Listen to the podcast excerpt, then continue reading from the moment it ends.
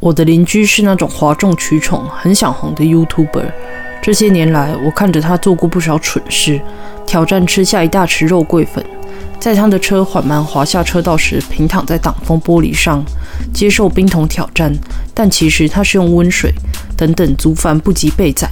在过程中，他嘴里总是喊着史诗般的胜利或失败，干，见证奇迹的时刻。老实说。看着他这些为了追求爆红而使出的各种白痴花招，实在很令人厌烦。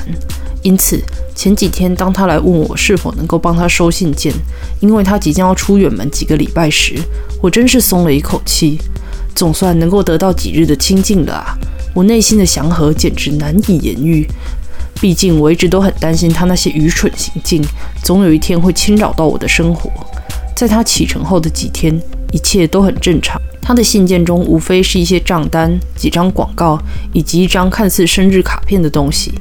然而，在某个黄昏，我回到家时，看到有一个纸箱正安静地躺在他家的门廊。纸箱上写着几个大大的鲜红的字：“退回寄件者。”我并不是个个头娇小的人，但我必须承认，单凭我一己之力，要搬起那纸箱子恐怕有些困难。这个箱子真是恼人的重，把它拖过马路。回到我家门前，几乎已经耗尽我吃奶的力气。我也很快地意识到，要把它拖上阶梯根本是不可能的任务。因此，把这个包裹留在车库里的想法，几乎是瞬间就拍板定案了。我从不把车停在我的车库里，因为车库的那扇门简直就是天生的噩梦。那扇门标准的只怕坏人，只有用暴力的方式才有办法打开它。后来，我直接把车停到车道上，倒还省心些。否则每天早晚都要和那扇门来场恶斗。现在说起来，那时我真的应该把那个包裹先放好，再去开那扇整死人的门。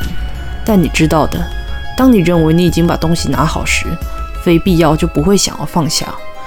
当我第三次踢向那扇门时，我手一滑，那个包裹就重重落到地上去了。与此同时，我似乎听见包裹里传来了清脆的断裂声。靠！我忍不住暗骂道。我祈祷着我没有因此摔坏什么重要的东西，但我很快地想到，只要我没跟我的邻居提到我曾不小心摔到他的包裹，他大概就会认为是运送过程中所造成的损坏。终于，在那声门刺耳的嘎吱声中，我总算成功把它卷了上去，并把那个纸箱好生安置在车库的角落，以便我的邻居随时能够取回它。之后，我便忘了这回事。我不太确定那股味道是从什么时候开始穿过车库门的缝隙，并飘到家中的，但它的进程必定是相当缓慢。那是一个近似于臭鼬所发出的甜腻味道。一开始我单纯只认为是在附近路上被碾死的动物尸体的味道，但过没几天，我发现这个味道并没有随着时间而逐渐消散，反倒是越发强烈时，我才开始认真寻找来源。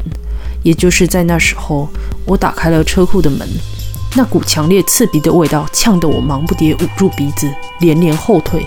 发出那股味道的真凶并不难辨识，毕竟我的车库里唯一的变动就是多出了那只角落里的箱子。当时的我还天真地以为是我的邻居所订购的每月一肉，而那些肉想必是因为处于室温下太久而开始腐败。究竟是多大量的肉，才使得承载它的箱子如此巨大又沉重？总不会是完完整整的一头牛吧？我一手捂着鼻子，一手拿着剪刀，试图要打开箱子一探究竟。虽然我应该不需要剪刀就是了，因为这纸箱子的底部早就湿透，大概单用手指就可以戳穿。但我可不想把我的手指浸到那滩油腻的肉汁里。我需要把箱子从上面剪开的首要原因。其实就是那湿透的箱底。若我直接把箱子托起来，恐怕里面的东西会洒得到处都是。我盘算着将里面的肉块分装成好几个垃圾袋丢掉。当然，这绝对不会是我所期待的过程。我的剪刀撕扯过纸箱上头的胶带，就在我以为味道不会再更糟的时候，我伸手将两片纸板掀开。对于臭味，我有了新的定义。这有点像打开了一纸仍在烘烤中的烤箱，但迎面袭来的不是热浪，而是扑鼻而来的尿骚味、汗臭味、屎味以及腐烂的气息。我一个踉跄，蹒跚撤退，强忍住肚子内狂暴的翻搅，更在喉头的呕吐感呼之欲出。那种味道混杂着眼前景象所产生的恐惧，简直无法承受。我并不为了承认我当下狼狈逃出车库而感到羞愧。我需要一点新鲜空气，但是即使我只待在车库几分钟，那股气味已经完全渗透进我衣服的纤维当中，如影子般紧紧纠缠住我。我试过各种方式想要摆脱那股气味，但它似乎决定就这么存在在我的鼻腔里。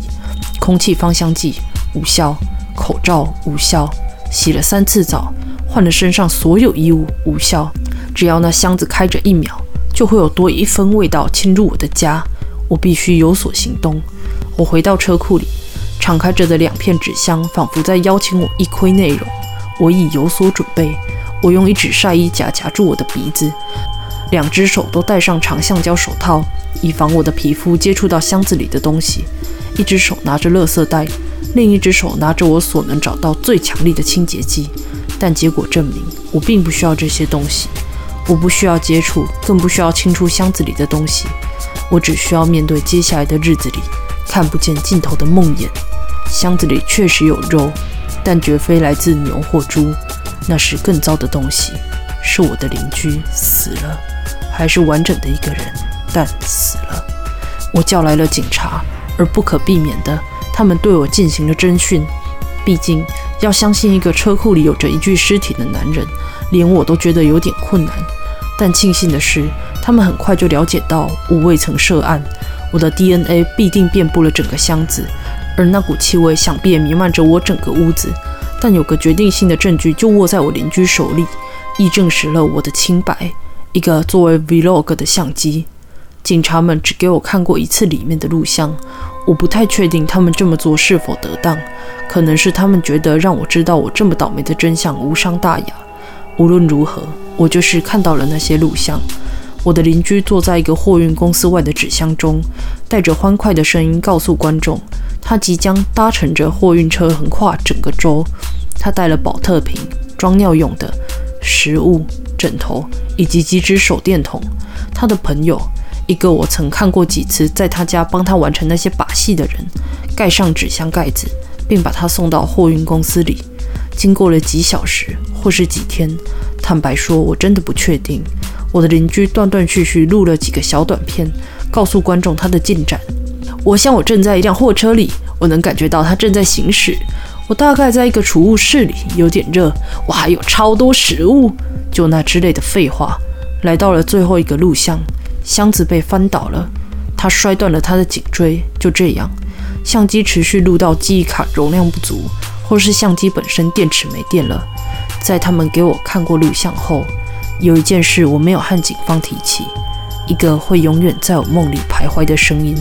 紧接在箱子倾倒，他摔断他的颈椎之后，我听到了一声熟悉的嘎吱声。